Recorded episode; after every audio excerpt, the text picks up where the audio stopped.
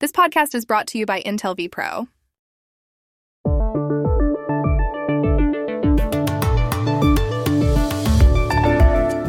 En el Perú, el ministro del Interior Luis Barranzuela ha renunciado luego de haber hecho una fiesta en su casa, algo que estaba prohibido por la ley. No es el primer alto funcionario del presidente Pedro Castillo que se va en solo tres meses de gobierno.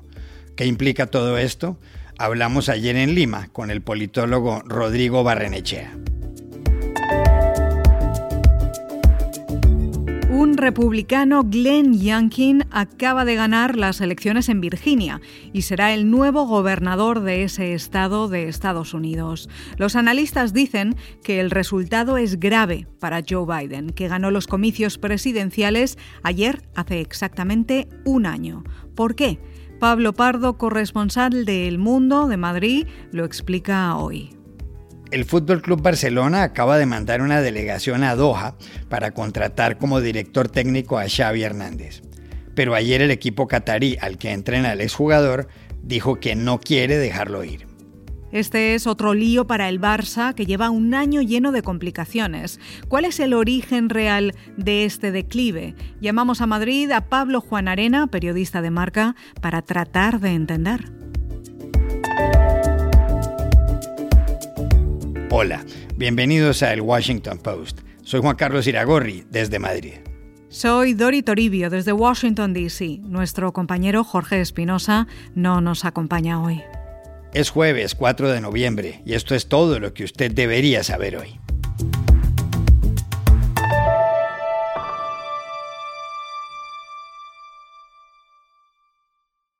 El martes, tarde en la noche, en Lima, Luis Barranzuela presentó su renuncia como ministro del Interior del Perú, un cargo en el que llevaba menos de un mes.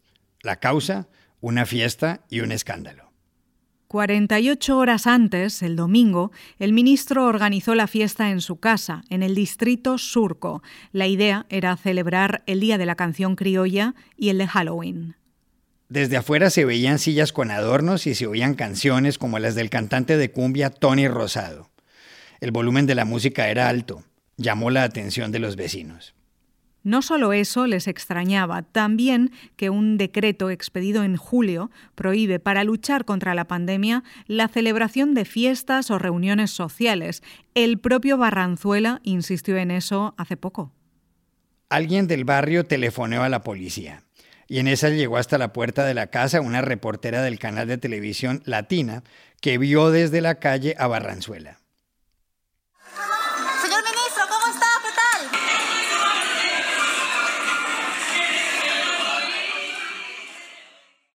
Las cámaras alcanzaron a captar cómo uno de los invitados era Guillermo Bermejo, un congresista de Perú Libre, el partido del ministro y del presidente Pedro Castillo, en el poder desde hace poco más de tres meses nada más. Al día siguiente, en medio del revuelo, Barranzuela dio frente a su casa una declaración en la que negó tajantemente que la noche anterior hubiera habido una fiesta. Tajantemente esa afirmación, lo que hemos tenido es una reunión de trabajo. El Perú no puede parar. Hoy día, perdón, hoy día, hoy día vamos a seguir continuando con, con el trabajo. Pero la presión continuó. Congresistas de Perú Libre le pidieron la dimisión a Barranzuela y la jefa del Consejo de Ministros, Mirta Vázquez, le pidió explicaciones. Al final, las evidencias del canal Latina precipitaron la dimisión de Barranzuela. No es su primera falla. Cuando estuvo vinculado a la Policía Nacional, fue sancionado más de 100 veces.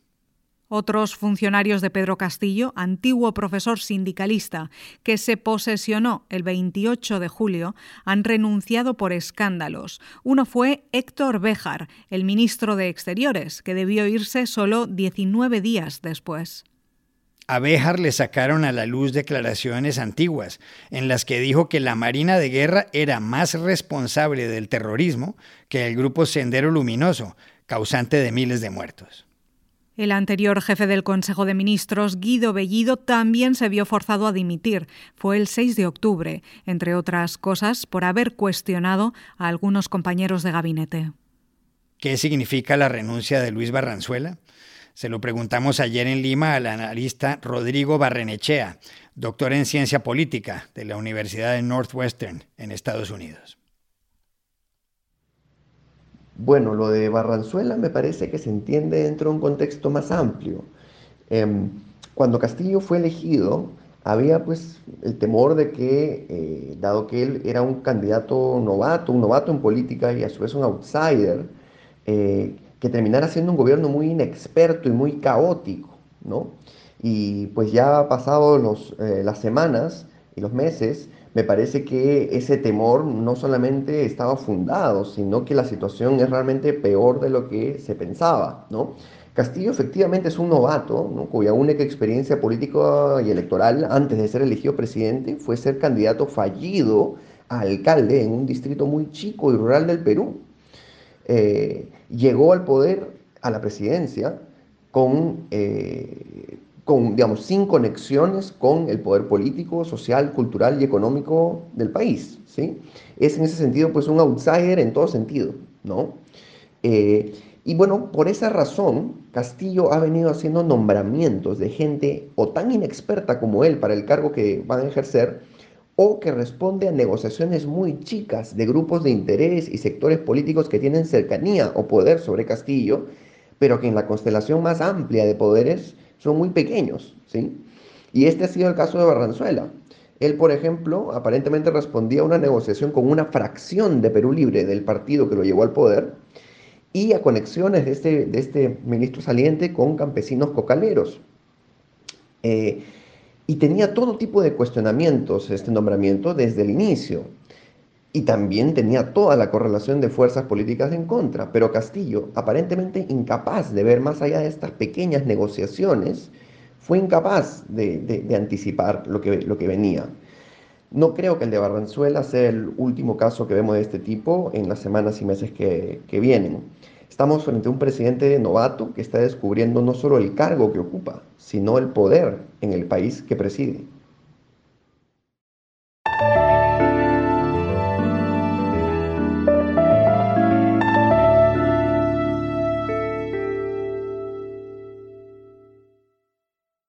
Joe Biden fue elegido ayer, hace exactamente un año, presidente de Estados Unidos y ayer recibió también una noticia política que le complica el panorama, el triunfo del republicano Glenn Youngkin en los comicios para la gobernación de Virginia, un estado clave.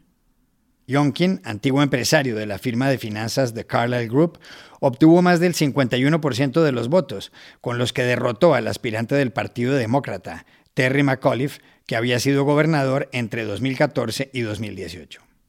Antes de viajar a Europa el pasado fin de semana, Biden hizo campaña hombro con hombro con Terry McAuliffe. En un mitin electoral dijo, yo competí contra Donald Trump y Terry está compitiendo contra un hombre próximo a Donald Trump. Well, just remember this. I ran against Donald Trump. And Terry is running against an acolyte of Donald Trump. Pero la gente prefirió a Yonkin.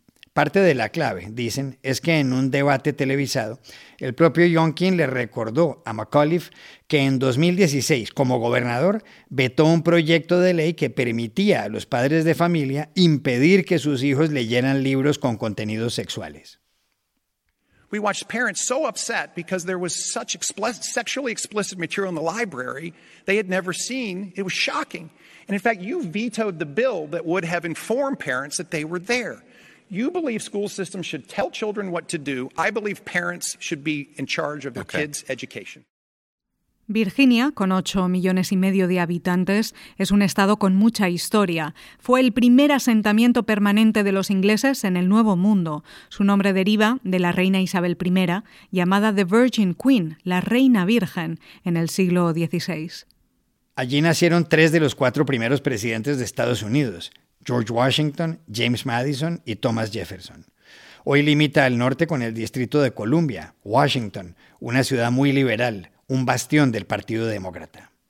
¿Por qué el triunfo de Youngkin le complica el panorama a Joe Biden, que en las elecciones presidenciales superó hace un año a Donald Trump en Virginia por 10 puntos? Se lo preguntamos aquí en Washington al corresponsal del diario El Mundo de Madrid, Pablo Pardo. El triunfo de Youngkin es eh, un problema para Joe Biden y para el Partido Demócrata porque es un fracaso psicológico, es una derrota psicológica. En realidad es solamente un estado el que estaba en juego, que es Virginia, eh, lo cual no tiene mayor relevancia en un país formado por 50 estados, pero es un estado en el que los demócratas llevaban ganándolo prácticamente todo desde hacía ocho años. Y ahora lo han perdido todo. Han perdido el control de la legislatura, han perdido el cargo de gobernador el cargo de vicegobernador, el cargo de fiscal general, ha sido una verdadera catástrofe.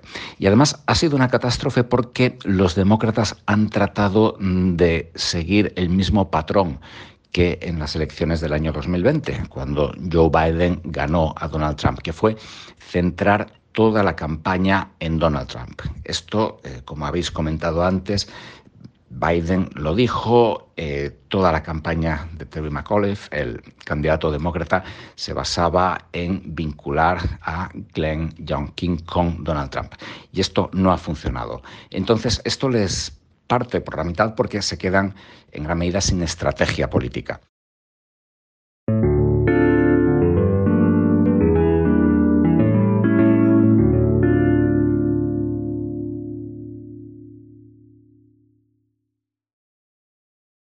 Al Fútbol Club Barcelona se le amontonan los problemas.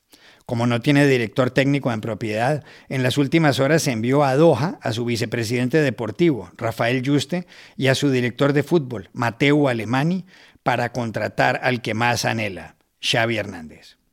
Xavi, de 41 años, que como medio centro fue una estrella del Barcelona, vive en Doha desde 2019. Es el entrenador del club Al-Sad de Qatar. El lío es que el presidente del equipo, Turki Al-Ali, dijo ayer en Twitter que no permitirá que se vaya. El Barça es uno de los mejores clubes del mundo. Ha ganado 26 ligas españolas y 5 ligas de campeones. En la temporada 2008-2009, con Pep Guardiola de entrenador, hizo el primer triplete. Ganó la Liga, la Copa del Rey y la Champions. Eso lo repitió en 2015 con Luis Enrique de técnico. El último año ha ido en declive. En agosto de 2020, el Bayern de Múnich lo goleó 8 a 2 en la Liga de Campeones. Y el pasado 8 de agosto, su máxima estrella, Lionel Messi, se fue al Paris Saint-Germain y dejó el club donde creció y donde había debutado en 2004. La verdad que no. No sé si va a hablar.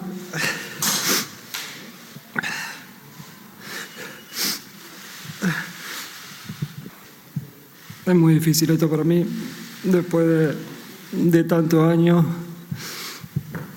de hacer toda mi vida acá. Eh, no, estaba, no estaba preparado. La verdad que, que el año pasado, cuando se armó todo el lío del Burufac y todo eso, sí que lo estaba, sabía lo que tenía que decir y estaba convencido. Pero este año no. Este año estaba convencido mi familia y yo de que, que íbamos a seguir acá, que íbamos a seguir en, en nuestra casa, que era lo que más queríamos. Pero hay más cosas. El miércoles de la semana pasada, el Barcelona perdió 0 a 1 con el Rayo Vallecano. No caía ante el club madrileño hacía 19 años. El entrenador azulgrana, el neerlandés Ronald Koeman, fue destituido. Xavi es el principal candidato a sucederlo. Y por si fuera poco, otra figura del equipo, el argentino Kun Agüero, que llegó del Manchester City para acompañar a su amigo Lionel Messi, sufrió una arritmia el fin de semana y estará tres meses fuera de las canchas.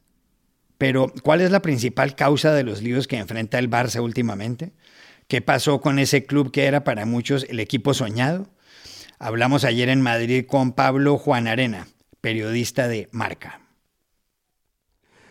No es nada fácil, Juan Carlos, explicar qué está ocurriendo en el Fútbol Club Barcelona. Vamos a intentarlo y, rápidamente. Para empezar, significar que el Barça, tal y como se le conoce en Cataluña, es uno de los equipos más importantes del planeta. Tiene su némesis en el Real Madrid, aquí en España, pero a nivel de ingresos y a nivel de imagen es comparable al Manchester United inglés, a Los Ángeles Lakers en el baloncesto, a los Dallas Cowboys en la Liga de Fútbol Americano. ¿Por qué ha pasado de ser un equipo dominante a todo lo contrario en apenas tres temporadas? Pues hay un nombre muy evidente que es el de Lionel Messi. Es el mejor jugador de la historia, le ha dado muchos títulos al Fútbol Club Barcelona, pero también era querido por estos clubes que ahora mismo tienen una financiación de fondos eh, extranjeros, como por ejemplo en la Liga Inglesa o en la Liga Italiana, y que le hicieron muchas ofertas para conservar a Messi, el Fútbol Club Barcelona tuvo que incrementar su salario. Tuvo muchas renovaciones, no cumplía nunca su contrato, se le renovaba prácticamente cada año y llegó un momento que la situación era inaguantable porque Messi cobraba el doble que el segundo jugador que más cobraba en ese momento, que era Cristiano Ronaldo.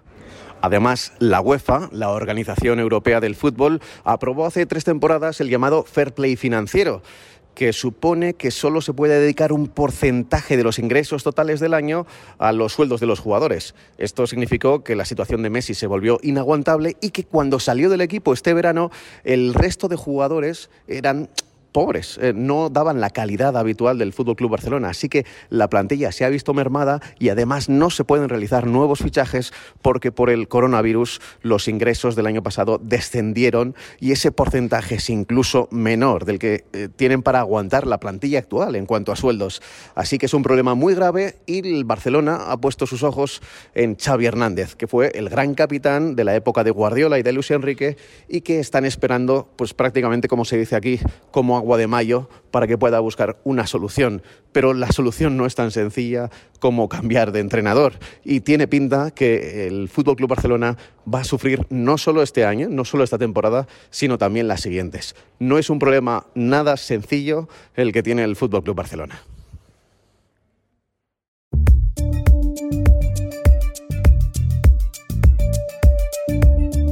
Y estas son otras cosas que usted también debería saber hoy.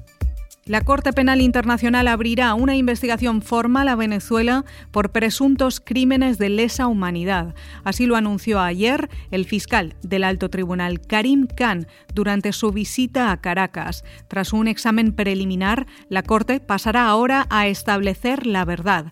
Khan, acompañado por una traductora, habló en el Palacio de Miraflores. Y les pediré a todos ahora, en este momento, a medida que avanzamos a esta nueva fase, que den a mi despacho, a mi oficina, el espacio necesario para llevar a cabo su trabajo. Y yo francamente analizaré y tendré en cuenta of any efforts to politicize y no me gustaría ningún esfuerzo dedicado a politizar el trabajo independiente que lleva a cabo mi oficina. El fiscal Khan firmó además un memorando de entendimiento con el presidente venezolano Nicolás Maduro, quien reaccionó al anuncio. El fiscal ha decidido pasar a la siguiente fase para buscar la verdad. Respetamos su decisión como Estado aunque le hemos manifestado que no la compartimos.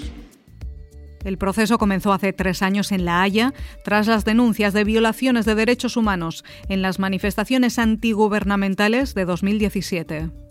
Científicos del Lerner Research Institute de Cleveland, en Ohio, han desarrollado una posible vacuna para prevenir el cáncer de mama y esta semana comenzaron el primer ensayo con humanos. En las pruebas sobre modelos animales, las dosis han mostrado resultados prometedores. El estudio concluye en septiembre del año que viene. Según la Organización Mundial de la Salud, el cáncer de mama es la principal causa de mortalidad en las mujeres. En 2020 hubo más de 2,2 millones de casos y 685 mil fallecimientos. Y aquí termina el episodio de hoy de El Washington Post, El Guapo. En la producción estuvo Cecilia Favela. Por favor, cuídense mucho. Y pueden suscribirse a nuestro podcast en nuestro sitio web, elwashingtonpost.com, seguirnos en nuestra cuenta de Twitter, arroba el post, y también nos encontrarán en Facebook, buscando el Post Podcast. Chao, hasta la próxima.